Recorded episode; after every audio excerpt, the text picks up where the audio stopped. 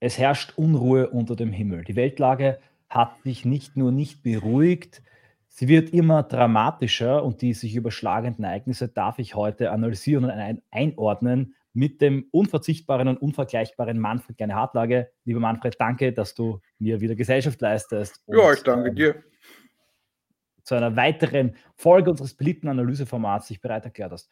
Wir sprechen heute, äh, wir hatten eigentlich geplant, über dein neues Buch zu sprechen. Link in der Beschreibung, das werden wir doch ausgiebig demnächst besprechen, über die Ampelregierung, die Kral- und Wagenknecht-Partei, die Wahl, aber die Ereignisse haben sich überschlagen.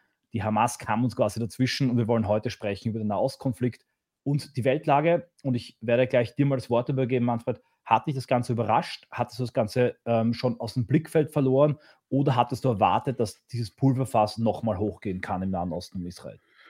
Also ich habe immer erwartet, dass äh, im, Nahen Osten muss man eigentlich immer erwarten, dass jedes Pulver fast jederzeit hochgehen kann. Äh, jetzt zum konkreten Zeitpunkt hat es mich ehrlich gesagt überrascht, ähm, weil äh, es gab jetzt keine Anzeichen, die darauf hindeuteten. Es kam eigentlich aus völlig heiterem Himmel. Also ganz heiter ist er natürlich nie im Nahen Osten, aber für dortige Verhältnisse wirkte es doch relativ stabil. Insofern bin ich tatsächlich sehr überrascht. Was mich nicht überrascht hat, war, dass die Hamas, wenn sie schon mal ähm, äh, zu einer breiten Terrorkampagne übergeht, ähm, sich durch diese ja nicht mal mehr barbarische, sondern wirklich vielsche Grausamkeit äh, auszeichnet, die am Vorgehen. Das ist bei Islamisten leider etwas, was man möchte fast schon sagen, zur Folklore gehört, obwohl das äh, äh verharmlosend ist.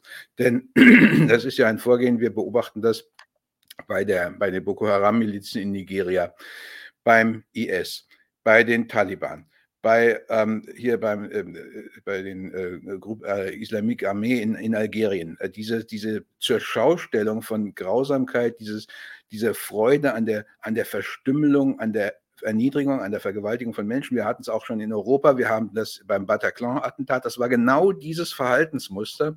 Und wir haben es auf kleinerer Ebene in Europa in vieler Hinsicht bei islamischen Terroristen äh, erlebt, die sich äh, ganz offensichtlich Freude daran haben, anderen Leuten die Köpfe abzuschneiden. Und ähm, äh, das ist ähm, der äh, Punkt, wo ich dann auch äh, sagen muss, wir müssen hier, ähm, wir haben hier ein Problem, ein Islamproblem, dem jede Gesellschaft äh, sich gegenüber sieht, die in der Muslime, der gegenüber Muslime stark genug sind, einen Dominanzanspruch zu erheben äh, und die diesen Dominanzanspruch dann ablehnt. Äh, es ist leider nichts, wo man sagen kann, ähm, das ist nur in Israel oder es ist nur im Nahen Osten, sondern das ist eine, ein Verhaltensmuster. Ähm, ich denke auch an, die, an die, äh, den Anschlag 2008 in Mumbai, wo wir auch diese, dieses, dieses Verhaltensmuster hatten, dass sich durchgehend durch islamistische Bewegungen in, in aller Welt zieht. Und der, was da, dann dazu kommt, ist eben die Tatsache, dass wir hier Solidarisierungseffekte von Muslimen auch weltweit haben, die nicht einmal, keine Methode kann so grausam sein, dass sie eine Distanzierung von Muslimen hervorrufen könnte. Das ist, glaube ich, ein, eine wichtige Erkenntnis aus diesen Dingen. Das stimmt. Wir haben in Wien ähm, Massendemos gehabt gestern, trotz Verbot, 1000 äh, primär junge Männer, kaum von der Polizei zu bändigen, weltweit überall ergießt sich aus den islamischen Enklaven, Parallelgesellschaften und Ghettos eine Flut an afro-arabischen jungen Männern auf die Straße, die das feiern. Und dasselbe Feiern hatten wir, das du völlig recht, auch bei Bataclan und sogar beim IS, der diese Grausamkeiten ja. wirklich auf eine Art und Weise zur Schau gestellt hat, die nun mal schauerlich gelten kann. Ähm, ich sehe es auch so, also bei diesem Angriff, bei dieser Al-Aqsa-Flut der Hamas überwog der Terror es gibt natürlich auch islamische äh, Verbände ähm, wie Hisbollah zum Beispiel jetzt oder auch andere palästinensische Verbände ähm, oder auch der Iran, die jetzt eher militärisch vorgehen. Also man kann es nicht sagen, dass alle, alle islamischen Staaten immer nur ähm, terroristisch vorgehen, aber dieses terroristische Element und diese Grausamkeit spielt eine Rolle.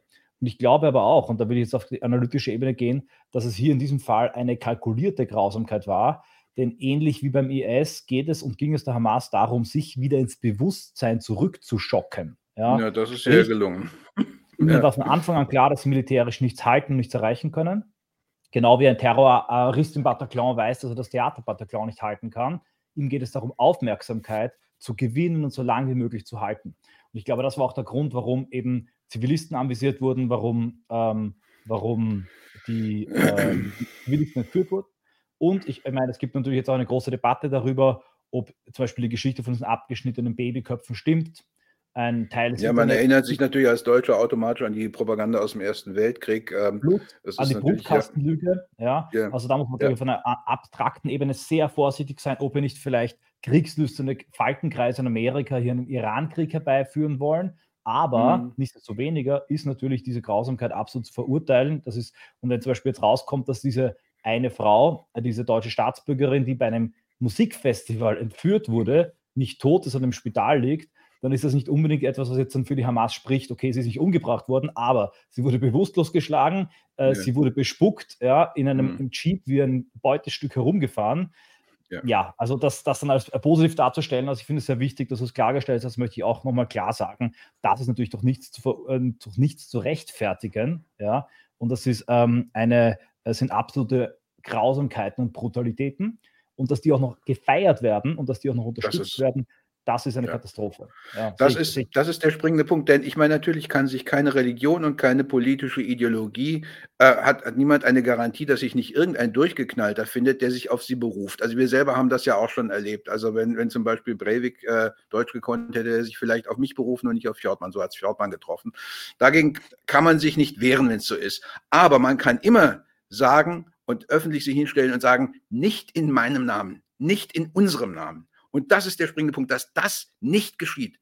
Und äh, dieser ganze Terrorismus kann, könnte in dieser Form nicht stattfinden und würde nicht stattfinden, wenn nicht ähm, äh, diese Terroristen wüssten, sie haben eine was wir eine schweigende Mehrheit nennen, die sich dann in solchen Situationen dann aber auch mit positiven äh, Kommentaren und mit Begeisterungsstürmen zu Wort kommen. Es gibt eine passive, eine passive Akzeptanz dieser Methoden in islamischen Gesellschaften weltweit. Das muss man einfach festhalten. Es ist einfach Quatsch, auch drum rumzureden. Es hat auch nichts damit zu tun, in welcher Situation die sind. Ähm, in Frankreich, äh, wer soll sie denn da unterdrückt haben? Da sind sie reingegangen, von außen reingekommen und haben einfach Menschen abgeschlachtet. Und der Sinn der Sache, politisches Kalkül, ja, es ist politisches Kalkül, würde ich auch sagen, aber ähm, in einem ganz bestimmten Sinne, es ist das Kalkül, Furcht in die Herzen der Ungläubigen zu sehen. Es soll mhm. den Widerstand gegen eine Machtübernahme des Islam im eigenen Land, soll dadurch gelähmt werden. Also sie sollen richtig paralysiert werden. Und ähm, das war wohl auch das äh, Kalkül, das jetzt hinter diesem Angriff auf Israel stand, den, äh, das, den Israelis das Gefühl zu vermitteln, egal was sie machen, sie werden dort nie in Sicherheit leben können, ähm, um das, äh, den, eine weitere äh, äh, Einwanderung von Juden zu verhindern und möglichst die dort schon Lebenden äh, zur Auswanderung zu veranlassen. Also ich glaube, das war der Sinn. Insofern war es schon ein politisches Kalkül, von dem ich aber glaube, dass es nicht aufgehen wird. Ein, ein Punkt, der uns auch überleitet zur Analyse dieser Frage. Ich möchte dann später noch zu sprechen kommen, genau auf die Probleme, die das für uns bedeutet, dass dieser, äh, dieser Schockwelle aus dem Nahen Osten Kilometer über die sozialen Medien äh, überwindet und auf einmal auf unsere Gesellschaften radikale Auswirkungen hat. Die Kombination aus mit Davidstern bestrahlten Gebäuden und radikalen Palästinenser und Hamas-Fans auf der Straße ja. ist eine brandgefährliche. Aber bleiben wir noch ein, verbleiben wir noch einen Augenblick bei der geopolitischen Analyse. Wir haben hier eine Karte des Nahen Ostens, die deshalb auch interessant ist, weil sie zeigt, dass es eine ähm, eine Spaltung zwischen äh, Pro- und Anti-Iran-Kräften gibt und dass vor allem ähm, eine innerislamische Spaltung, die entlang mhm. der Glaubensspaltung ist, um Kontrolle über den Golf kämpft seit einiger Zeit. Und die Hamas, ähm, die eigentlich eine sunnitische Organisation ist, ist aber sehr stark mit dem Iran, eine schiitische Macht, die auch die Hisbollah aufgebaut hat, verbündet. Und das Interessante, und genau deshalb hatte ich es nämlich auch nicht so stark am Schirm, diesen Konflikt hört, eigentlich fand hier eine Entspannung statt. Israel ähm, hat die Abraham Accords abgeschlossen, gemeinsam mit Katar, mit den Vereinigten Arabischen Emiraten, also ein Land der, der ähm, Anti-Iran-Front, mit Marokko. Abraham, der Stammesvater, also quasi für, für, äh, für Islam und, und Judentum. Und es wurden sogar diplomatische Beziehungen zu Saudi-Arabien aufgenommen. Israelische Touristen sind in den Vereinigten Arabischen Emiraten, in Dubai, ja. Es gibt da Gespräche, alles Dinge, die völlig undenkbar waren. Sogar mit, mit dem ähm, Libanon gab es Verträge über ähm, ähm, entsalztes Meerwasser und Solarfarmen. Das heißt, fand hier eine wirtschaftliche Verflechtung statt, die undenkbar war in der Zeit zuvor. Und das ähm, hat natürlich die Hamas extrem isoliert. Man hat gar nicht mehr über sie gesprochen. In einer Erklärung vor einer Woche hat Benjamin Netanyahu seine Karte hergezeigt mit so Idee, einen, eine Art Wohlstandskorridor zu schaffen durch den arabischen Raum. Und da kam Palästina gar nicht mehr vor. Also Israel hat gar nicht mehr über die gesprochen und hat hier einfach die Lage quasi geistig abgehakt.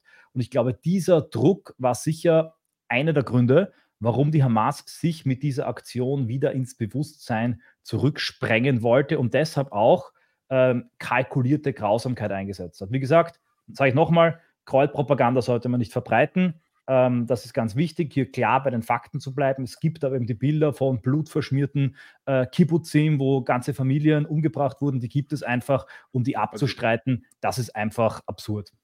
Also ich denke, die, äh, das, was wir, was dokumentiert worden ist, ist schlimm genug. Wir brauchen jetzt nicht noch ja. darüber zu spekulieren, ob ähm, da äh, manche Dinge, die in dem Kontext dann plausibel sind, weil es diese Dokumente gibt, ob die jetzt in jedem Einzelfall stimmen, äh, weiß ich nicht. Aber ich tendiere dazu, sie für zutreffend zu halten, muss ich schon sagen. Also wie gesagt, Eben weil der Kontext genau. ist. Äh, ich, ich, bin auch dabei, das, das nachzuforschen. Also da gibt es eine große, große digitale, ähm, digitale Schlacht. Ja? Aber wenn man andere Dinge denkt, von Belgien bis Butcher und viele andere Bereiche, äh, auf beiden Seiten wird gelogen. Ich bin einer palästinensischen Propagandalüge aufgesessen, weil ich kurz äh, die Nachricht ähm, also, ähm, für wahr gehalten habe, dass eine der ältesten orthodoxen Kirchen zerstört wurde durch einen israelischen Luftangriff. Hat sich mhm. als falsch herausgestellt wir haben jetzt den Nebel des Krieges, alles, was wir jetzt aus der Region lesen und hören, ja. ist Disinformation der einen oder anderen Seite, soll etwas vorbereiten, soll etwas vertuschen, soll Sand in die Augen streuen, aber wir müssen bei den Fakten bleiben. Die sind klar. Also ich glaube, einer der Gründe natürlich für Hamas das zu machen, ist der Versuch, sich ins Bewusstsein zurückzubomben und tatsächlich, Saudi-Arabien hat die diplomatischen Verhandlungen beendet. Die Türkei, die auch die äh, Beziehung zu Israel normalisiert hat, kann das auch nicht machen. Warum? Die Basis der Bevölkerung in Saudi-Arabien, Türkei ist extrem palästina-solidarisch und wenn das Thema nur im Fokus ist, dann lassen die nicht zu, dass ihre sind Führer, alle Friedensbemühungen automatisch blockiert, ja. ja. Exakt, alle, alle, alle Bemühungen sind äh, blockiert. Der nächste Punkt aber, das ist wiederum interessant auf einer weltpolitischen Ebene. Es gibt ja auch gerade den Ukraine-Konflikt, der übrigens nicht gut läuft für den Westen. Sogar die Bild-Zeitung, also das ist jetzt äh, bis vor kurzem wäre man ein, ein Putin-Schwurbler gewesen, wenn man das geschrieben hätte. Ich, ja. Äh, ich, ich blende nur kurz mal ein, ja, vom ja. 4. Juni bis zum 4. Oktober. Das war die Südfront am 4. Juni. Äh, das ist sie nach der ähm, Offensive. da hat sich nicht viel verändert. Ja. Aber natürlich ist es aus Sicht der Hamas auch nicht ähm, äh, also strategisch von der Hand zu weisen, dass man jetzt versucht, den überstrapazierten Westen in einen neuen Konflikt zu ziehen. Äh, die Amerikaner haben einen guten Teil ihrer in der Israel gelagerten Waffen in die Ukraine verbracht und deshalb versucht die Hamas ja auch den Iran mit hineinzuziehen. Also äh, das finde ich auch interessant, wenn die Hamas sagt, der Iran hat uns geholfen, das zu planen. Ja, ja. Ähm, halte ich das auch für einen, für einen äh, fast schon unfreundlichen Akt dem Iran gegenüber. Sowas ja. plaudert man ja nicht aus. Das ist der Versuch, glasklar ähm, über einen Dominoeffekt hier einen großen Konflikt zu erzeugen. Ja. Ja, das, das ist, meine, eine Information, die ich so noch gar nicht hatte. Ja, das ist interessant. Ja, das, das kann ich mir gut vorstellen. Also das ist ein Gesichtspunkt, der mir zwar neu ist, aber der, der äh, äh Hand und Fuß hat in meinen Augen. Ja, also der Iran hat sich nicht dazu geäußert und interessanterweise Israel auch nicht, weil Israel mhm. mutmaßlich jetzt diese totale Eskalation nicht will, sondern sich einmal um den Gaza, äh, mit dem Gazastreifen beschäftigen. Ja. Interessant ist aber, und das ist auch eine Sache, die ich auch noch kurz ansprechen möchte, ich bin da nämlich dran, ich habe noch keine abgeschlossene Meinung, da würde mich deine Ansicht sehr dazu interessieren, ist die Frage, war das ein Totalversagen Israels? Ja. ja. Oder, und da gibt es eben diese Pearl Harbor-These, diese 9-11-These, mhm. also die Frage, ist vielleicht Netanyahu, der sich ja gerade ja. in einem großen innenpolitischen Machtkampf befindet, hat der das vielleicht kommen sehen, aber zugelassen, um danach mhm. seine Regierung zu stabilisieren und jetzt einen Grund zu haben, in dem Schock ja. der Weltöffentlichkeit Dinge zu tun, die vorher undenkbar waren? Also ich, ähm, will, äh, es ist natürlich klar, äh, wir haben von jedem Land ähm, ein bestimmtes Klischee im Kopf. Also wenn ein Ausländer auf Deutschland guckt, wird er sagen, naja, in Deutschland ist immer alles sauber und ordentlich und da sitzen kompetente Leute, die alles gut organisieren und es ist sicher und sauber und wir alle wissen, das war vielleicht vor 20 Jahren noch so oder vor 30 Jahren, aber das ist schon lange nicht mehr so. In Bezug auf Israel hat jeder das Bild im Kopf, ja, Geheimdienst perfekt, Armee perfekt, Zivilschutz perfekt. Nur, was man aus dem Land selber hört, sind zum Teil eben ganz andere Dinge. Also eine Freundin äh, von mir hat äh, aus Berschleber geschrieben, die arbeitet in einem Krankenhaus. Dort spotten die Zustände jeder Beschreibung. Man sollte meinen, jedes Land, also wenn es irgendein Gesundheitswesen aus der Welt gibt, das darauf eingestellt ist, sehr schnell viele Verletzte zu versorgen, dann ist es das israelische. Ist aber nicht der Fall. Ähm, zum Teil werden, äh, werden Privatinitiativen gestartet, um die Reservisten richtig auszurüsten, weil die Armee das nicht mehr leistet. Wir hatten in der Corona-Krise dieselbe, äh, von der israelischen Regierung dieselbe krude Mischung aus Inkompetenz und Rücksichtslosigkeit, die wir auch aus dem eigenen Land kennen. Also ich halte es zumindest für eine diskutierenswerte Hypothese, ob nicht die allgemein im Westen um sich greifende Verlotterung mittlerweile auch den Staat Israel erreicht hat und dort sogar die Sicherheitsorgane betroffen hat, würde ich zumindest für möglich halten. Denn ähm, innenpolitisch ist es natürlich enorm riskant mhm. für eine Regierung, wenn sie, wenn wir jetzt mal diese Let it happen Theorie ähm, äh, jetzt mal als, als Möglichkeit erörtern, ist es enorm riskant für eine Regierung, die ohnehin schon unbeliebt ist, ähm, sich durch ein solches krasses Versagen weiter zu delegitimieren. Ähm, denn äh, es, es, wird nicht ausbleiben. Wenn, Im Moment sie, äh, profitieren sie natürlich von einem gewissen Solidarisierungseffekt. Das ist, ist klar. Also dann äh, scharen sich erstmal alle hinter der Regierung.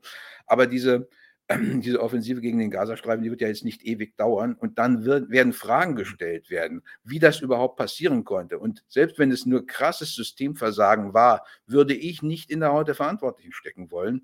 Und wenn es Absicht war, dann schon gar nicht. Ähm, denn das ist also wirklich ein, ein hochriskantes Spiel, falls es denn ein Spiel gewesen sein sollte. Wir können jetzt von außen nicht, nicht wirklich sagen, was äh, zutreffend war. Ich tendiere mehr zu der äh, These vom Systemversagen oder zum kompletten Versagen des Staatsapparats bis in die zweite, dritte, vierte Reihe hinein. Ähm, das, das kann sein, aber in jedem Fall muss man eines natürlich trotzdem betonen, selbst wenn es äh, eine, eine Let It Happen-Geschichte gewesen sein sollte, ist es immer noch keine False Flag Aktion. Also, wie das zum Teil auch schon gesagt wird. Denn ähm, wenn ich. Ähm, Nein, ich äh, setze hier False Flag auch immer unter Anführungszeichen, ja, weil natürlich, ja. wir haben vorher beschrieben, äh, die Hamas will das ja machen, hat ja. zahlreiche gute Gründe, es zu machen, ja, hat die ja, Möglichkeit, es Sicht, zu machen, wenn der Iran mhm. sie unterstützt. Die Frage ist nur die, ähm, da gibt es auch einige, ähm, also äh, will ich nur kurz äh, ein, ähm, darauf eingehen, wo, mhm. woher die Theorie kommt. Es gibt ja einige IDF-Soldaten, jetzt Leute, die meinen, gut, ähm, Gaza ist wirklich eine der bestgesichertsten Zäune. Es gibt auch hier diese ganzen Grafiken, wie man sieht, wie das Ganze abgeriegelt ist. Nicht nur ja. eine Katze kommt da durch. Israel ist auch Experte in Kryptographie und äh, hat das Ganze recht gut im Blick. Äh, vor allem auch die Vorbereitung eines solchen Angriffs, das Horten von 5000 ja. Raketen, das Paragleiter bereitstellen, das Üben, die Mobilisierung von Hunderten von Leuten, die komplex, das komplexe Vorgehen, Vorfahren, Zäune zerschneiden, mit Paragleiter mhm. über die Grenze fliegen, übernehmen, aufmachen, mit Motorrädern mhm. durchfahren. Das ist schon sehr koordiniert. Yeah. Und ähm, es gibt halt auch einige Dinge, die dafür sprechen. Zum Beispiel behauptet Ägypten, dass sie ähm, äh, yeah. Netanyahu gewarnt haben zehn Tage vorher. Und jetzt behauptet auch die USA, dass, also nämlich Michael McCall, ähm, der Vorsitzende des Ausschusses yeah. für Auswärtige Angelegenheiten, dass Kairo gewarnt hat. Jetzt können solche mhm. Warnungen natürlich auch untergehen. Es kann auch sein, dass jede Woche so eine Warnung kommt und man die irgendwann nicht beachtet. Ich gebe aber in einem Punkt recht aus nur Netanyahus Sicht heraus macht es nicht so viel Sinn, denn Krieg, denn seine Legende, seine Legacy, wie man so schön sagt, ist jetzt unter ihm Kampf zu dem Angriff. Ja. Selbst wenn er jetzt mit aller Gewalt zurückschlägt, nach dem Krieg, wie Golda Meir, wie äh, Churchill, ja. wird man ihn loswerden. Aber ein anderer Punkt, nämlich jetzt vielleicht nicht eher, aber sagen wir mal äh, militärische Kreise mhm. in Israel, die vielleicht sagen, wir brauchen jetzt eine radikale Lösung. Ähm, ja. Für die könnte es durchaus interessant sein, genauso wie für gewisse militärische Kreise, ich will jetzt nicht so sehr, darauf eingehen, ich habe dazu auch keine mhm. abgeschlossene mhm. Meinung, weder Pearl Harbor ja. noch 9-11, ähm, auch natürlich dann profitiert haben ja. von dieser Kriegsstimmung, die entstanden ist. Das ist nicht von der Hand zu weisen. Und das ist, glaube ich, auch ein, ähm, eine, ähm, eine, eine These, der man nachgehen muss. Aber ich halte beide Theorien, nämlich Überrumpelung oder wir wissen es, aber wir lassen es mal ein bisschen kommen, um dann mit aller Kraft zurückzuschlagen, ja. die halte ich für theoretisch denkbar. Ja, das ist auch ein Unterschied ne, zu 9-11, ähm, wo wir ja äh, gute Gründe haben zu bezweifeln, dass überhaupt irgendwelche Moslems an diesen Anschlägen beteiligt waren. Denn der ähm, äh, beschuldigte Osama bin Laden hat es ja immer abgestritten, während er sich zu anderen Terroranschlägen sehr wohl bekannt hat. Also es ist ja nicht mhm. so, dass er grundsätzlich was dagegen gehabt hätte. Und andere Verdächtige sind uns nie genannt worden.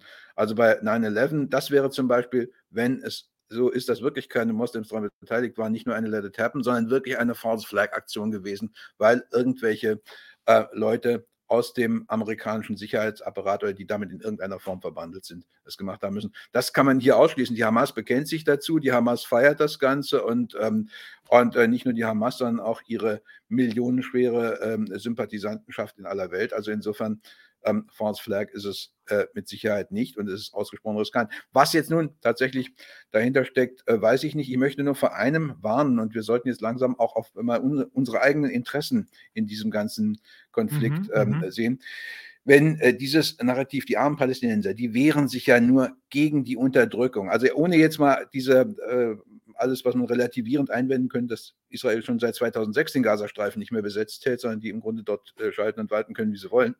Ähm, selbst wenn man das jetzt mal alles beiseite lässt, hat dieses Narrativ eine sehr gefährliche Wirkung. Erstens einen Mitleidseffekt aufzubauen. Sollte es wirklich so sein, dass es zu einer Massenflucht aus dem Gazastreifen, dann natürlich nicht Richtung Ägypten und auch nicht Richtung Saudi-Arabien, sondern Richtung Europa kommt, dann wird mit einem solchen Narrativ der Boden bereitet zu sagen, die Armen, die hm. sind ja, ähm, äh, das, äh, die, die, die werden jetzt da unterdrückt und müssen fliehen, dann müssen wir doch hier unsere Willkommenskultur wieder aufleben lassen und da, das ist auch gar nicht gefährlich, denn es sind ja nur die bösen Israelis, die daran schuld sind, dass die den Terrorismus unterstützen unterstützt haben oder selber zu äh, Terroristen geworden sind.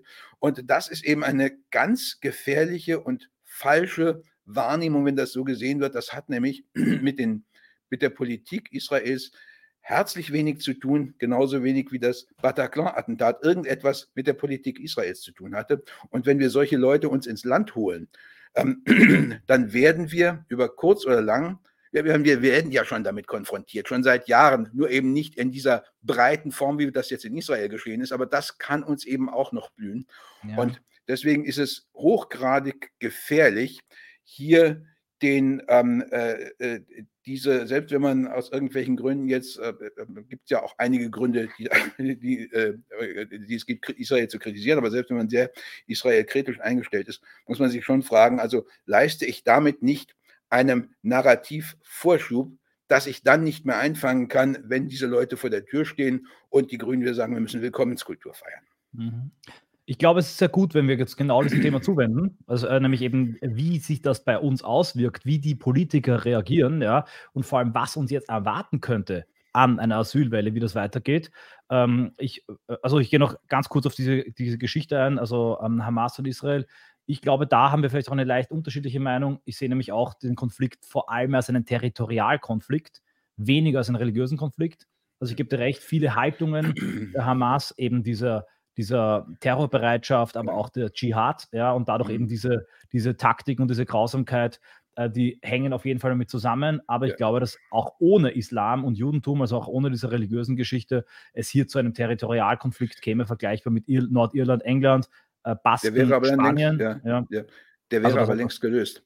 Wenn es nur ein rein politisch-territorialer Konflikt ja. wäre, dann wäre er wahrscheinlich schon gelöst, er wäre zumindest lösbar. Es wäre leichter, Lösungswege aufzuzeigen. Das Problem in islamischen Gesellschaften ist, dass du diese Trennung zwischen Politik und Religion so nicht vornehmen kannst, weil, ähm, weil der, der Islam eben nicht eine Religion ist, die man im stillen Kämmerlein praktizieren kann, sondern eine mhm. Religion, die nach Verwirklichung in den sozialen, in den politischen Strukturen drängt und ähm, der auch zu einem ganz, ähm, äh, äh, äh, ganz ausführlich und jeden Aspekt des Lebens regelnden Rechtssystem ausgebaut ist. Und dieses Rechtssystem besagt, Ein Land, das einmal unter islamischer Herrschaft stand, darf niemals an die Ungläubigen zurückgegeben werden. Es muss auf jeden Fall zurückerobert werden. Ähm, das ist, ähm, das gehört dort zum islamischen Recht. Alles, was noch nie islamisch war, das ist das sogenannte Haus des Krieges, Dar al-Harb. Ähm, das ist dann Gegenstand der muslimischen Durchdringung und, ähm, und der, der Erringung einer muslimischen Herrschaft dort. Das ist das Haus, mit dem man Krieg führt.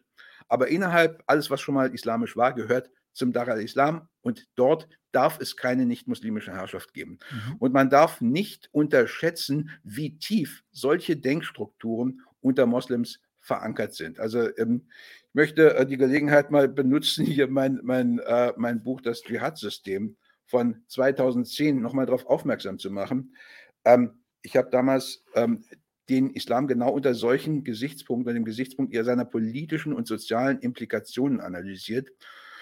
Und da das ein bisschen in Vergessenheit geraten ist, möchte ich mal ein bisschen Eigenwerbung machen. Also einer der berühmtesten, wenn nicht der berühmteste Islamwissenschaftler Deutschlands, nämlich Professor Tilman Nagel, hat damals über dieses Buch geschrieben, es müsste Pflichtlektüre für alle politischen Entscheidungsträger sein. Ähm, natürlich haben es die politischen Entscheidungsträger nicht gelesen.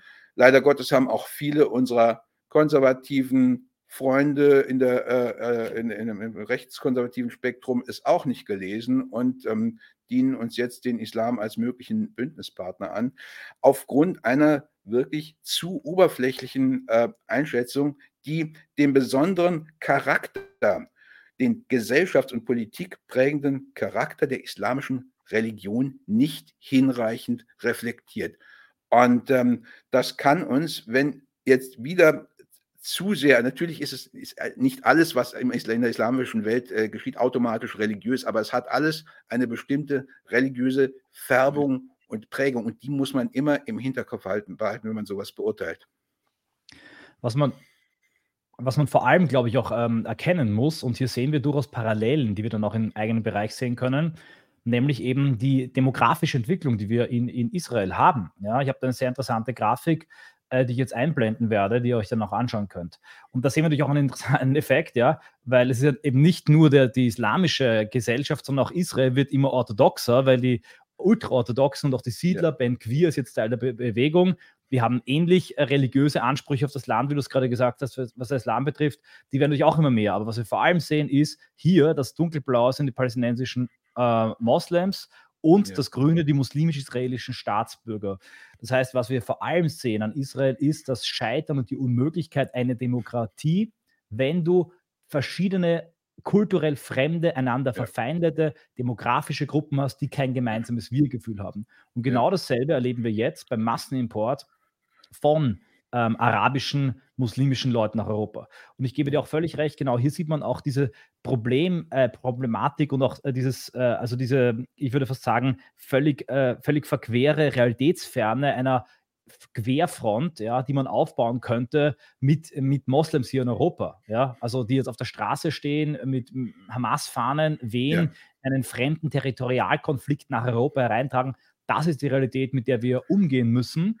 Und, und wenn ähm, ich euch unterbrechen darf, ja. ähm, äh, und dabei auch noch eine, eine Werthaltung äh, an den Tag legen, die einfach nur äh, haarsträubend und aus unserer Sicht äh, völlig barbarisch ist. Also man stelle sich mal vor, wir, ich meine, wir selber können doch als, als Deutsche haben doch auch das Problem, dass, äh, äh was machen wir, wenn wir aus unseren Territorien verdrängt werden. Du selber hast gerade erst ein Buch darüber geschrieben, über die Strategie der Sammlung. Es würde uns doch im Traum nicht einfallen, ähm, irgendwann, wenn wir vielleicht auf ein bestimmtes Gebiet zusammengedrängt wären, dann ähm, äh, in, in äh, äh, überfremdete Städte zu gehen und dort Menschen umzubringen. Es ist ja auch bei den bisher verloren gegangenen Territorien nicht so, also selbst der extremste Neonazi käme nicht auf die Idee, äh, in ein, in, nach, nach Breslau zu fahren und dort Menschen umzubringen. Das, das, das ist überhaupt nicht in unserer, das würde, weil sie auch ganz genau wissen, es würde ja auch nicht akzeptiert werden von irgendjemandem in Deutschland, während es, während eben islamistische Gruppen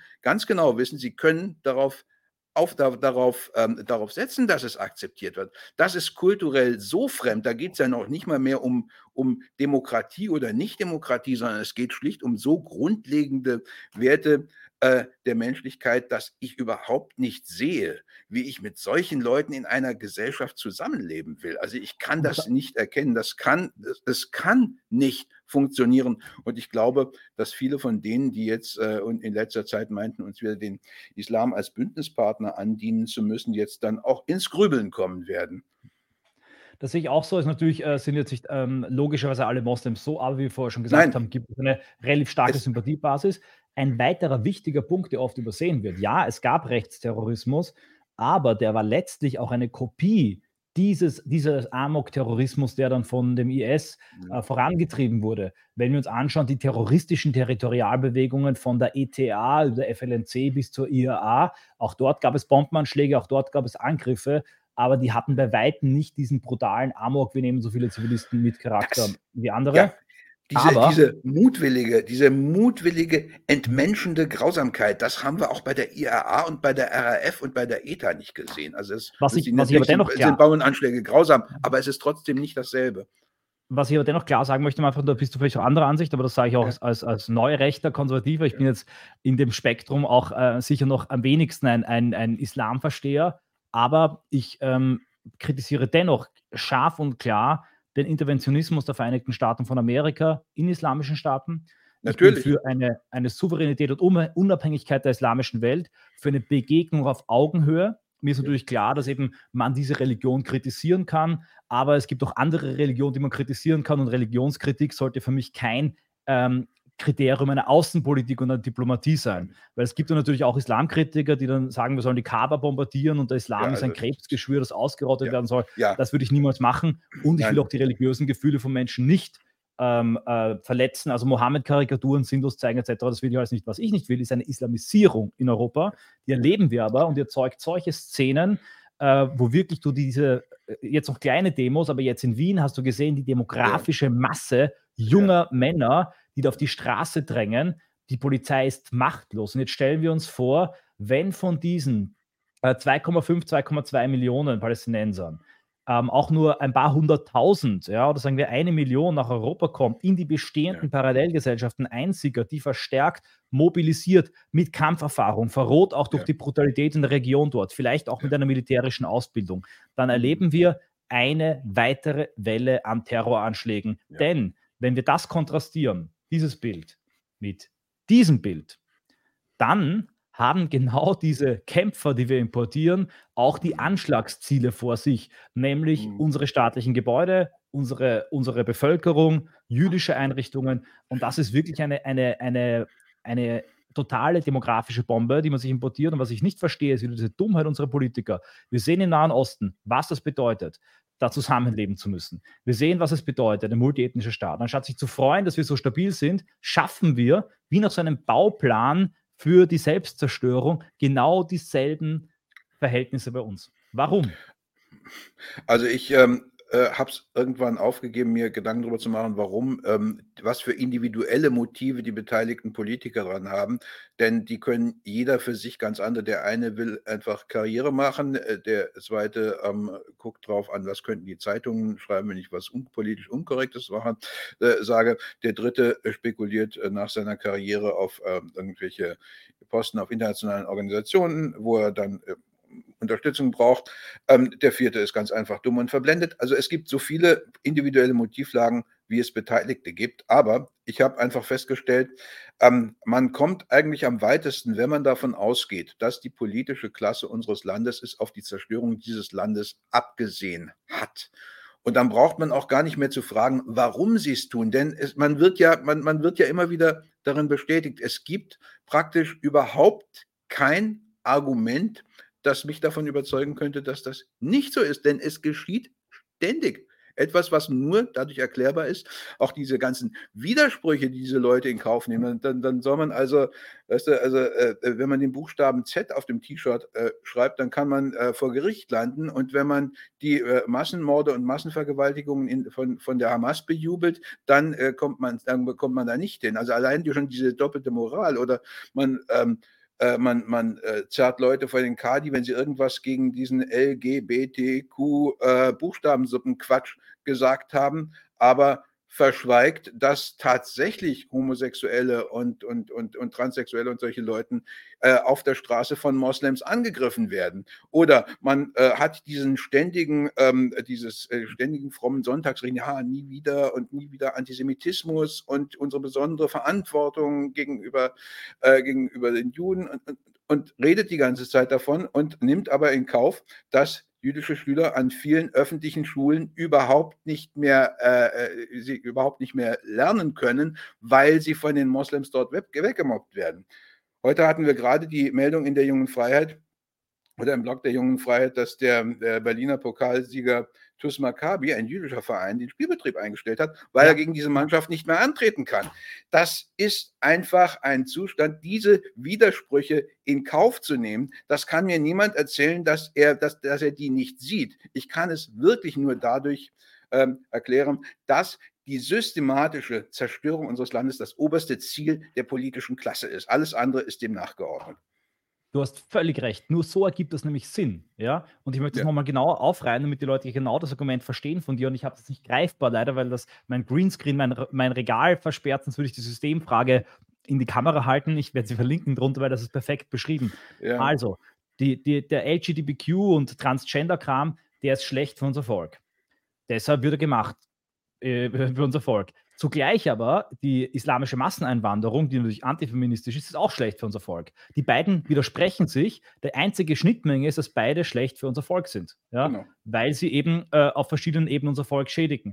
Und das ist in jedem Fall so. Ja? Also der Schuldkult, ja, der ist, der, der sehr völkisch ist, weil den kann man nur als Deutsche haben, der ist schlecht ja. für uns, ja, deshalb wird er, wird er gepflegt. Äh, Patriotismus, der wäre gut für uns, deshalb wird er nicht erlaubt ähm, islamische Parallelgesellschaften, die dürfen kinderreich sein, bekommen viel Geld, da, da, gelten andere Regeln, weil deren Wachstum schlecht für das Land ist. Bei uns gelten ja. komplett andere Regeln. Also diese Widersprüche klären sich alle auf, wenn man sich fragt, ist es gut oder schlecht für unser Volk. Und es wird in jedem Fall, auch wenn es ideologisch überhaupt nicht zueinander passt und völlige Widersprüche sind immer genau das gemacht, was demografisch äh, für uns schlecht ist. Und das ist wirklich, genau. ich meine, ich will jetzt keine Verschwörungstheorien wälzen, aber es ist schon sehr bizarr. Ein gewisser Todestrieb kann hier nicht abgesprochen werden. Ja. Ähm, glaubst du, kommt jetzt eine neue ähm, äh, terroristisch und politisch aufgeladene Migrationswelle durch den Auskonflikt auf Europa zu? Das ist zu befürchten. Ähm, hängt jetzt natürlich auch von der, Israel, von der Reaktion Israels ab. Also wenn äh, es tatsächlich so, wie es jetzt äh, zum Teil schon in den sozialen Medien ähm, als äh, These herumgeistert, äh, jetzt äh, äh, die, eine Massenvertreibung aus dem Gazastreifen stattfinden sollte, was ich nicht hoffe, ähm, dann äh, wäre es sehr wahrscheinlich, zumal unsere Politiker sie ja geradezu einladen würden, hierher zu kommen. Es würde ja keiner auf die Idee kommen zu sagen, ihr habt eine gemeinsame Grenze zu Ägypten, geht nach Ägypten und lasst euch von ihr habt den, ihr habt einen Dschihad im Namen des Islam geführt, nun lasst euch auch von euren islamischen Brüdern helfen, nicht von uns, denn unser Dschihad ist das nicht. Es, also das ist muss man auch sagen, es ist nicht unser Krieg, also weder von der einen noch von der anderen Seite, aber der von, von der Hamas ist nun ganz bestimmt nicht unser Krieg, ähm, weil das eine, eine, eine Bewegung ist, und das muss man auch immer wieder sagen, die, der, der, deren ganzes Weltbild und deren ganzes Ziel auf, sich an der Utopie einer islamischen Weltherrschaft orientiert. Es ist eine Religion, das heißt, die müssen das jetzt nicht unbedingt innerhalb von zehn Jahren schaffen, wie das bei einer säkularen äh, Bewegung vielleicht der Fall wäre, aber dieser Dschihad, der läuft seit 1400 Jahren und immer dort, wo man ihm nachgibt, da, da schreitet er eben auch voran. Und ähm, deswegen, also wir haben damit gar nichts zu tun. Aber eben, wie gesagt, ich glaube tatsächlich, dass es dazu kommen wird, dass wir nochmal, ähm, wie schon 2015 und seitdem im Grunde jedes Jahr ähm, äh, äh, eine Masseneinwanderung von Leuten bekommen, von denen viele gewaltbereit und auch terrorismusbereit sind. Das ähm, muss man einfach so konstatieren. Und die jetzt herrschende politische Klasse wird nichts dagegen unternehmen. Du sprichst einen ganz wichtigen Punkt an, nämlich die Frage, warum gehen diese Flüchtlinge, aber warum gehen auch die syrischen Flüchtlinge nicht nach Osten und Südosten in die große und auch zum großen Teil friedliche islamische Welt, in Staaten wie Saudi-Arabien, Bahrain, die im Geld schwimmen, die sich die absurdesten Bauprojekte und Tower ja. überlegen, weil sie im Geld schwimmen, aber keine paar hunderttausend Euro übrig haben, um eine Asylstadt aufzubauen. Ja. Und da äh, sehen wir auch ein großes Syndrom, nämlich das deutsche Syndrom der feministischen, interventionistischen Außenpolitik. Deutsche sind offener Trichter überall, wenn auf der Welt irgendwo Bevölkerung losgelöst wird, sei es durch ein Erdbeben, eine Hungersnot, ein Bürgerkrieg oder was auch immer, mhm. fließt er nach Deutschland hinein. Deshalb ist unsere Aufgabe, überall reparierend einzugreifen, die gute und die böse Seite auszumachen, um ja, ja. alle Konflikte zu befrieden, weil sonst müssen wir ja die Flüchtlinge nehmen. Und das Behaupten, da ist genau das Problem, was du sagst, immer diese Schuldkultgedanke, die armen Leute, wir liefern ja Waffen, wir ja. sind ja schuld an allem und deshalb müssen wir dann die Konsequenzen aller Konflikte tragen. Da sage ich nein und ich weigere mich zum Beispiel auch im Nahostkonflikt ähm, zu äh, eine, eine Position beziehen zu müssen. Ich finde, ja. es kann im rechten Lager hier eine binnenrechte, pluralistische Debatte geben. Soll es auch geben, da braucht es eine Streitkultur, genauso wie im Russland- und Ukraine-Krieg, genauso wie im Bergkarabach-Konflikt oder bei Tibet und China oder bei Taiwan und China. Aber dieses deutsche Syndrom, das jetzt noch verstärkt durch den Schuldkult, durch die feministische Außenpolitik da ist, alles moralisieren zu müssen, überall alles reparieren zu müssen, weil sonst hätten wir die Verpflichtung, die Konflikte auszubaden. Das ist für mich ein Kernproblem. Ja, ja, äh, vollkommen richtig. Und ich möchte aber noch hinzufügen, natürlich ist es, und du hast es ja auch schon vorhin gesagt, ähm, muss man, wenn man äh, daran etwas ändern will, äh, dafür sorgen, soweit es in der eigenen Macht steht, zu verhindern, dass weiterhin in der islamischen Welt gewalttätig interveniert wird. Also äh, wir als Rechte haben uns da ja nichts vorzuwerfen. Wir haben ja äh, gegen all diese Interventionen äh, sind wir ja Sturm gelaufen. Und ähm, das, aber das muss man noch, noch viel deutlicher machen. Also wenn Angela Merkel, die hat das ja mal gesagt, ja, wir haben ja diese Konflikte verursacht, deswegen müssen wir sie ausbaden. Nein, sie muss es dann ausbaden, denn sie hat diese Politik gewollt und muss, hätte dann zurücktreten müssen und sagen, ich habe mich geirrt. Aber das ist dann genau nicht geschehen. Aber dass eine solche Politik auf keinen Fall fortgesetzt werden kann und dass es selbstverständlich vollkommen legitim ist, wenn Moslems in ihren eigenen Ländern nach ihrem eigenen Glauben leben. Das, äh, darüber brauchen wir uns wirklich überhaupt nicht zu unterhalten. Also so islamkritisch kann ich gar nicht sein.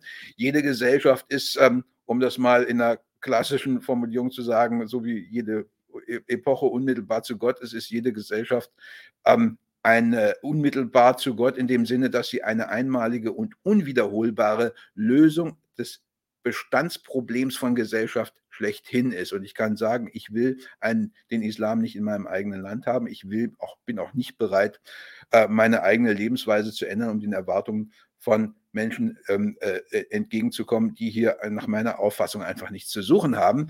Ähm, aber das heißt nicht, dass die in ihren, in den Ländern, die schon seit 1400 Jahren von dieser Religion geprägt sind, dass sie dort nicht Herren im eigenen Haus sein sollen. Das sollen sie selbstverständlich. Alles andere wäre ja aus unserem äh, Mund vollkommen, äh, vollkommen irrational und, und sinnlos. Und ähm, das Niveau steigt dir in schwindelerregende Höhen, wenn du Ranke zitierst und paraphrasierst, finde ich herrlich. Und äh, hier ist ein ganz entscheidender Punkt, und damit können wir den Bogen zurückschlagen, noch ähm, in der letzten Phase der Sendung zur Geopolitik und Amerika. Es gab ja schon eine in meiner Sicht weitaus sympathischere Bewegung in der Region, die des arabischen Nationalismus, der Baath-Bewegung, die es nämlich auch zum ersten Mal schaffte, die ständigen religiösen Konflikte zwischen Schiiten, Sunniten und Drusen zu befrieden, im Rahmen von Staaten, die doch relativ modern waren, friedlich waren, vernünftiger waren. Ein Überbleibsel davon ist Syrien mit seiner ja. multireligiösen Gesellschaft, die relativ stabil war. Und genau in diese Staaten, das ist ja das perfide, kommen mhm. dann mutmaßlich. Der Irak war auch so ein Staat, ja. Irak, Saddam Hussein, Gaddafi. Ja, ja. Und wo, wer hat denn Al-Qaida aufgebaut? Ja, wer, äh, also es gibt da auch wieder viele Verschwörungstheorien und ich habe unlängst auch eine gehört von einem syrischen Analysten, ja, der auch ähm, eigentlich sehr pro-palästinensisch ist, aber die Hamas sehr stark kritisiert. Und der sagt, ähm, dass halt auch viele dieser ganzen Bewegungen ähm, aufpoppen und in diesen arabischen ähm, Nationalstaaten mit fanatischen, religiösen, zelotischen Bewegungen komplettes Chaos stiften. Und das ja. ist äh, nicht von der Hand zu weisen. Und äh, ich, gebe dir, ich gebe dir auch dahingehend recht, äh, Souveränität, ähm, Diplomatie auf Augenhöhe und natürlich gäbe es auch ein anderes Arabien. Es gäbe auch eine andere Möglichkeit, mit diesen Religionen umzugehen und äh, es spricht einiges dafür, dass über die Taktik Steile und Herrscher über diese diffusen Terrorzellen, wo ich mir frage, wer organisiert Al-Qaida? Wo ist deren Büro? Ja? ja wo ist deren ja. Verwaltungszentrale? Äh, das, die können ja nicht nur über irgendwelche Berghütten und, und Höhlen diese ganzen Gelder mhm. versammeln und die Trainingslager organisieren. Da kann man diese arabischen Staaten immer sehr leicht in Chaos stürzen. Ja. Ähm, ja, wobei man allerdings äh, trotzdem auch noch eins dazu sagen muss. Es, äh, wir hatten ja in der Türkei im Grunde dasselbe. Den, den äh, Kemalismus, der war ja äh, schon so nah wie möglich an, an westlichen äh, säkularistischen Vorstellungen, wie es in der islamischen Welt mehr möglich ist. Und der ist aber nicht von außen gestürzt worden, sondern der Islamismus hat sich dort von innen durchgesetzt. Ja. Und auch sonst in anderen Ländern, überall dort, wo man, äh, in dem Moment, wo die Leute wählen können, wählen sie die Islamisten. Also es hat schon ähm, ähm, sicher, es ist auch eine defensive, das muss man natürlich, diesen Aspekt darf man nicht unterschlagen, es ist auch eine defensive Reaktion darauf, auf die Verwestlichung einer äh, Gesellschaft, die darauf nicht vorbereitet ist, weil sie einfach keine westliche Gesellschaft ist und dann so ein, ein Rückgehen auf so, so Back to the Roots, die, die Anfänge, die Grundlagen der Gesellschaft, die nun mal islamische Grundlagen sind und die dann aggressiv zur Geltung zu bringen. Ähm, also insofern hat es schon was Defensives, ein, ein, defensives Moment. Und es ist tatsächlich so, also da ist es auch einfach wichtig, ist auch wieder ein antiglobalistisches Argument. Man darf nicht eine bestimmte Gesellschaftsform oder bestimmte Werte, die wir für richtig halten, ohne weiteren alles allen anderen aufs Auge drücken, die damit nicht deren Gesellschaften, in deren Gesellschaften, die nicht nativ gewachsen sind, sondern muss einfach auch respektieren, dass andere Gesellschaften auf anderen Wertvorstellungen äh, beruhen, auch wenn es uns manchmal schon sehr schwer fällt. Also äh, diese Dinge mit äh, zum Beispiel Genitalverstümmelung in Afrika, da fällt es mir dann schon schwer zu sagen, also ja, das ist, gehört halt dort zur Kultur, aber man kann dann auch mit anderen Methoden dort ähm, in, in, in bestimmten Ländern dann versuchen, Einfluss zu nehmen, als nur mit Bomben und Raketen, wie das die Lieblingsmethoden der Globalisten sind, die ja auch ganz andere Ziele verfolgen als die, als die Wahrung der Menschenrechte. Da hast du völlig recht und da möchte ich jetzt Huntington zitieren, der mal den schönen Satz gesagt hat: What's universalism to the West is imperialism to the rest. Ja, genau. Und ja. das, ähm, ein weiterer Satz von ihm, der auch wichtig ist, ja, ähm, der, dass die Überlegenheit des Westens weniger auf seinen fortschrittlichen Idealen als auf seiner Überlegenheit in der Organisation von Gewalt beruht. Das vergisst der Westen oft, Huntington weiter, der Rest der Welt vergisst es nicht. Ja. Ähm, und das ist auch ein Punkt, wo, ich, wo du völlig recht hast. Natürlich ist alles, und ich danke dir für diese Einschickung, nicht eine Verschwörung der Amerikaner. Man darf da nicht in diesen äh, Unfug hineinkippen. Es gibt Hassan al-Banna, es gibt al-Wahhab, es gab die gesamte Reaktionsbewegung, dieser, dieser neue ähm, reaktionäre ähm, äh, Rückfall eigentlich in den Islam als Reaktion auf die westliche Moderne aber man muss sich auch bei gerade diesen seltsamen Terrorzellen, die dann hochproduzierte Videos erzeugen, oft auch die Frage stellen, ob es hier vielleicht auch andere staatliche Akteure gibt, die ein Interesse daran haben können. Was mich jetzt das interessiert ist, sagen, ja. deine geopolitische Einschätzung, auch vielleicht zum Ende der Sendung. Es ist eine geopolitische Sendung. Wir haben über den Ukraine-Krieg gesprochen und natürlich hat jetzt diese Hamas-Attacke, diese Operation Eiserne Schwerte von Israel, äh, das, der mögliche Eintritt der Hisbollah, all das ähm, ist ein weiterer Regionalkonflikt, der in einer Spirale zum Weltkrieg werden könnte. Und ich habe hier so diese vier Schritte zum Weltkrieg sehr schematisch heute auf Telegram gepostet, wie sie einige Beobachter und Analysten im Moment befürchten. Äh, ich gehe sie kurz durch. Was bedeutet das? Also Israel geht in den Gazastreifen hinein. Die Hisbollah hat bereits gesagt, dass sie in diesem Fall, wenn das geschehen würde, ähm, selber angreifen würde im Norden. Äh, Pakistan und Iran haben Hisbollah dafür Raketen zugesagt. Und Hisbollah ist auch ein anderes Kaliber als die ha Hamas. Das ist eine ja. Armee, das ist eine, eine organisierte Armee. In dem Fall hat die USA bereits anklingen lassen, würde sie intervenieren. Es gibt zwei US-Flugzeugträger, die mittlerweile äh, unmittelbar an der israelischen Küste positioniert sind. Und aus amerikanischer Sicht, die können da keinen großen Konflikt brauchen. Die werden äh, maximal draufschlagen, um das im Keim zu ersticken. Aber, und jetzt ist halt die Frage, wenn diese ersten drei Schritte stattfinden, und die halte ich im Moment für relativ wahrscheinlich, denn ähm, die, die, Ansagen sind gemacht und äh, die mhm. Israel hat 400.000 Reservisten einberufen, noch niemals in der Geschichte, der jüngeren Geschichte eine derartige Mobilisierung. Dann fragen sich viele, könnte es sein, dass auch der Iran angreift? Könnte China die Gunst der Stunde nutzen, Taiwan angreifen? Stehen wir hier am Vorabend des Zweiten Weltkriegs, der auch in Spanien mit Regionalkonflikten begonnen hat? Ja, Interessante These, ja.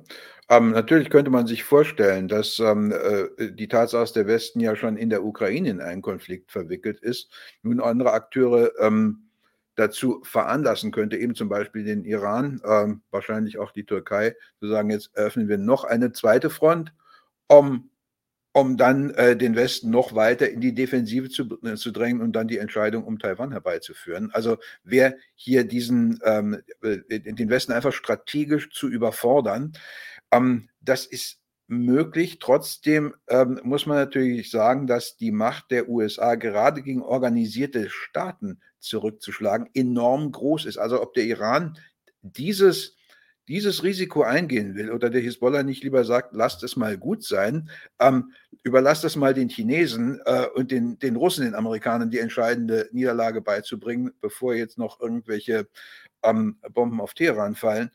Ähm, ganz ehrlich, ich kann es ich kann's nicht sagen. Also ich halte, ich halte ein solches Szenario, wie du es eben äh, skizziert hast, für absolut möglich, aber es ähm, äh, entzieht sich meinen hellseherischen Fähigkeiten, ähm, die ähm, das strategische Kalkül, das zum Beispiel in Teheran oder in Ankara ähm, äh, äh, angestellt wird, das so genau zu beurteilen. Es widerspricht eigentlich eher ähm, den, meiner Ansicht nach den, den, strategischen Interessen dieser Staaten. Wir haben ja eine, äh, eine Annäherung nicht nur zwischen Israel und Saudi-Arabien und, und anderen Golfstaaten gehabt, sondern auch zwischen Saudi-Arabien und dem Iran, zwischen Saudi-Arabien, dem Iran und der Türkei, zwischen diesem ganzen Konglomerat und China im, im, im, Zuge, im, im Zusammenhang mit den BRICS-Staaten. Also wir haben hier ein, ein Zusammenwachsen verschiedenster nicht westlicher Akteure, die ähm, den strategischen Vorteil, den sie mittel- und langfristig aus dieser ähm, äh, gegenseitigen Abstimmung gegen, gerade im Verhältnis zum Westen ziehen können,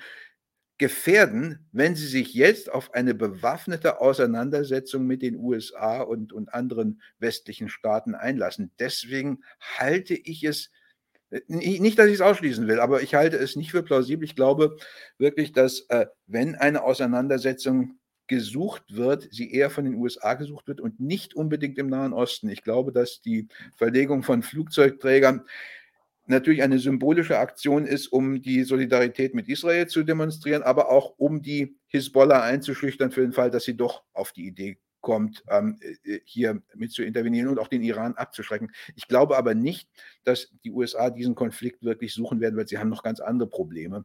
Und ich glaube nicht, dass der Iran ihn suchen wird, weil er das weiß und eigentlich kein Interesse daran hat, sich selber zur Zielscheibe zu machen. Ich stimme deiner Analyse völlig zu ich glaube, dass nämlich auch ähm, die, die Gefahr da besteht, aber aus äh, verschiedenen Gründen, den Gründen, die du gesagt hast, ich werde noch ein paar weitere auch hinzufügen, halte ich es für unwahrscheinlich. Zuerst, wer könnte wirklich ein Interesse daran haben, an dieser die Region in, in Brand zu setzen? Eben die Hamas, die merkt, dass ihre Bedeutung verschwindet, dass hier diplomatische Beziehungen an ihnen vorbei entstehen. Vielleicht auch, auch das könnte der Fall sein, ähm, radikale orthodoxe Minderheiten in Israel, die einen, ein ehres Israel wollen und vielleicht eine apokalyptische, ähm, ein apokalyptisches Szenario, auch die gibt es, wenngleich vielleicht deren Einfluss oft übertrieben wird in, in, ähm, mhm. in manchen Szenen. Ähm, die kann man sich vorstellen, aber insgesamt ähm, findet eine Annäherung statt. Die Amerikaner ziehen sich aus dem Raum langsam zurück. China brokert einen Deal zwischen Iran und Saudi-Arabien. Vor allem aber haben die beiden Supermächte, nämlich Amerika und China, überhaupt kein Interesse daran, dass dort ein Konflikt entsteht. Die Amerikaner, weil sie sich auf die Ukraine konzentrieren wollen und, die, und nicht zwei Konflikte gleichzeitig haben können. Und die Chinesen, weil sie ihren Erdölzustrom, ähm, ähm, die Erdöllieferungen aus dem Golf durch einen es eskalierenden Krieg nicht gefährden dürfen, sonst haben ja. sie schwersten wirtschaftlichen Schaden. Und ich glaube auch, dass die einzelnen Staaten, Iran, Syrien, Saudi-Arabien, nicht noch einen Krieg wollen. Im Jemen gibt es Krieg, Syrien erholt sich vom Bürgerkrieg. Äh, ich glaube auch, dass der Iran das nicht lostreten möchte. Die haben eher gerade Expansionen in Richtung Afghanistan und mit dem Irak immer noch, immer noch Stress. Also ich glaube, dass das im Moment ähm, von den großen Playern eher nicht gewollt ist und ich glaube, dass die deshalb auch, äh, nachdem Israel hier reagiert hat, versuchen werden, das Ganze zu kalmieren und im Keim zu ersticken. Meine derzeitige Annahme, die natürlich auch ein bisschen eine Hoffnung ist, denn keiner von uns will einen Welt- und Atomkrieg. Ja, natürlich. Klar. Ja. Das heißt, wir stimmen hier überein. Entscheidend ist noch der äh, Punkt, glaube ich, den man jetzt machen sollte als Rechter. Rechte haben oft leider das Talent, immer den vollkommen falschen Punkt zu machen, den größten Blödsinn zu machen. Und jetzt, anstatt sich in große geopolitische Dinge zu verlieren, sollte man jetzt die Politiker beim Wort nehmen, denn auf einmal kommen die Linksliberalen drauf, wen sie hier importiert haben. Deutschland ja. ist es ihnen egal. Sie haben einen, ja. einen, ukrainischen Ersatznationalismus, jetzt oft auch einen israelischen. Und jetzt sieht man auf einmal Leute, die Abschiebungen fordern, Staatsbürgerschaftsentzüge fordern für Hamas-Unterstützer. Äh, und ich persönlich werfe Ihnen jetzt keine Heuchelei vor. Ich sage, ja, bitte, endlich kommt ihr drauf und bitte setzt diesen Prozess der Erkenntnis fort. Ich nehme an, das ist das ähnlich. Das sehe ich ganz genauso. Also es hat, es ist schon so, dass äh, damit sich natürlich wieder für uns strategische Möglichkeiten eröffnen. Also gerade alles, was mit Islamkritik zusammenhängt, ist ja durch diese ganzen Vorgänge so spektakulär bestätigt worden, dass äh, selbst der Mainstream jetzt nicht mehr dran vorbeikommt. Ich fürchte nur, ich meine, ja, der, der, der, der, das politische Establishment hat ja jetzt so einen doppelten Schock bekommen an diesem Wochenende. Einmal ähm, den, den, hier diese, diese Aktion der Hamas und einmal den Durchbruch der AfD an der Westfront. Ähm, die äh, sind jetzt etwas verunsichert. Ich fürchte nur, die werden sich in relativ kurzer Zeit wieder auf ihre, einfach wieder zu ihrer vorherigen Politik zurückkehren. Trotzdem sollte man ihnen das natürlich so schwer wie möglich machen. Exakt. Man muss jetzt speichern, sie beim Wort nehmen, weil ja. wenn schon Antisemitismus auch und ähm, ja. ähm, Befürwortung von Terroranschlägen in Israel ein Grund für Abschiebung und Staatsbürgerschaft in Zug ist, umso mehr muss doch Antigermanismus und Bejubeln von ja, Terroranschlägen in Deutschland ein Grund dafür sein. Selbstverständlich. Genau das müssen wir einfordern. Ja, genau. Also ähm, entscheidend mal wieder einig da sind wir uns einig und ich glaube, das ist der entscheidende Punkt. Es braucht in rechten Lage eine Einigkeit. Unsere Interessen stehen im Zentrum. Ähm, dieser Fall äh, ist ein Lehrbeispiel für das Scheitern des Zusammenlebens, für die Gefahr der Islamisierung und für die Notwendigkeit von Deislamisierung und Remigration. Äh, und das ist, glaube ich, der, der kleinste gemeinsame Nenner, um den sich das diverse rechte Lager im Nahostkonflikt äh, sammeln sollte. Ich glaube, wir haben das Thema auch gut durchbesprochen. Ich fand es auch sehr wichtig, deine äh, geopolitische Perspektive dazu zu hören. Du bist ja auch sehr stark im Thema drinnen. Ein Sieger, ein lachender unter Anführungszeichen ist sicher Putin, der jetzt ähm, äh, die Weltöffentlichkeit, die Aufmerksamkeit, den Ressourcenfokus von der Ukraine abgewendet sieht. Es würde mich also nicht wundern, wenn ähm, äh, hier dieser Konflikt bald zugunsten Russlands äh, beendet würde. Auch darüber werden wir sprechen. In der nächsten Folge unserer BRD-Analyse wenden wir uns aber wieder der kleineren Politik zu, sprechen über den Südwestdurchbruch der AfD, die Panik des Establishments, den, ähm, das Auf Herauftreuen der politischen Morde, vor allem aber über dein großartiges Buch, das jetzt erschienen ist. Vielleicht magst du noch ein paar Worte dazu in die Kamera sagen, bevor wir es in die Kamera ja, halten. Den Link findet ja. ihr in der Beschreibung. Ja, in die Kamera halten können wir es ja erst nächste Woche. Also dann äh, wird das wohl endgültig erscheinen. BRD Sprech heißt es. Enthält, ähm, baut auf meinen äh, Kolumnen für die Kompakt der letzten äh, drei, vier Jahre auf, ähm, die ich aber zum Teil erweitert habe. Und äh, Sie sind in gewisser Hinsicht eine Fortschreibung des äh, meines Buches Die Sprache der BRD, ähm, allerdings hier diesmal chronologisch geordnet. Das heißt, so, dass man darin auch die Entwicklung der letzten vier Jahre, die, die ja von ständigen äh, einanderjagenden Krisen äh, geprägt war, nochmal Revue passieren lassen kann und auch bestimmte Tendenzen in der Veränderung dieser Sprache und eben auch in der Herrschaftspraxis der BRD gut nachvollziehen kann. Und ähm, ich glaube, ähm, das ist mir ganz gut gelungen, ähm, hier äh, sozusagen ein eine Art Geschichtsbuch anhand von Stichwörtern äh, zu schreiben. Wie gesagt, nächstes Mal kann ich es dann auch wirklich in die Kamera halten. Und äh, erschienen ist es beim Verlag der 300, wie auch mein vorheriges Buch, die ähm, äh, über die Querfront. Und ja, da sprechen wir dann beim nächsten Mal dann mal drüber. Ich will noch kurz was dazu sagen, weil ich durfte es mir schon vorab lesen. Ich freue mich aber auch schon, wenn ich es in Händen halten und bewerben kann. Es ist eine Art Tomographie, eine Gewebeprobe über die Metapolitik der Bundesrepublik und es ist unglaublich wichtig und ich freue mich sehr, dass es erschienen ist, weil, wie du richtig sagst, der Vorgänger natürlich ähm, jetzt auch schon ein bisschen zurückliegt. Die Sprache aber ein fluides Wesen, das sich verändert, immer radikaler und verrückter wird, galoppierend mit dem Denken und dem Handeln. Und natürlich ist es schwierig, jetzt alle Kompakthefte äh, oder Kolumne auszuschneiden und zusammenzuheften, das ist genau das, die ja. zu sammeln. Ja aber auch ganz wichtig ist eben nicht nur die Kolumnen, sondern ich habe es auch ähm, angeschaut, eine, eine, eine äh, Verfeinerung, Überarbeitung, Ausbau, ähm, Anordnung. Äh, die Lingua Terz Imperi vom Klemperer ist vielleicht einigen ein Begriff, ja, und äh, du machst diese wichtige Funktion und Rolle der Sprachanalyse für die BRD. Also ein klasse Buch Und ich freue mich schon, wenn wir das nächste Mal ein bisschen darüber sprechen. Da werde ich auch meine Lieblingsbegriffe dann, äh, dann ein bisschen ansprechen und zitieren. Okay. An der Stelle genau. danke ich dir herzlich für die genommene Zeit, lieber Manfred. Ich wünsche dir einen wunderschönen Tag noch. Euch trotz der harten ähm, Weltlage eine gute Woche. Ich hoffe, das Gespräch war interessant für euch. Und wenn ihr das gut fandet, äh, könnt ihr gerne meine Arbeit unterstützen und vor allem Manfred durch den Kauf oder die Vorbestellung seiner Bücher. Links dazu wie immer in der Beschreibung. Vielen Dank fürs Zusehen und bis zum nächsten Mal.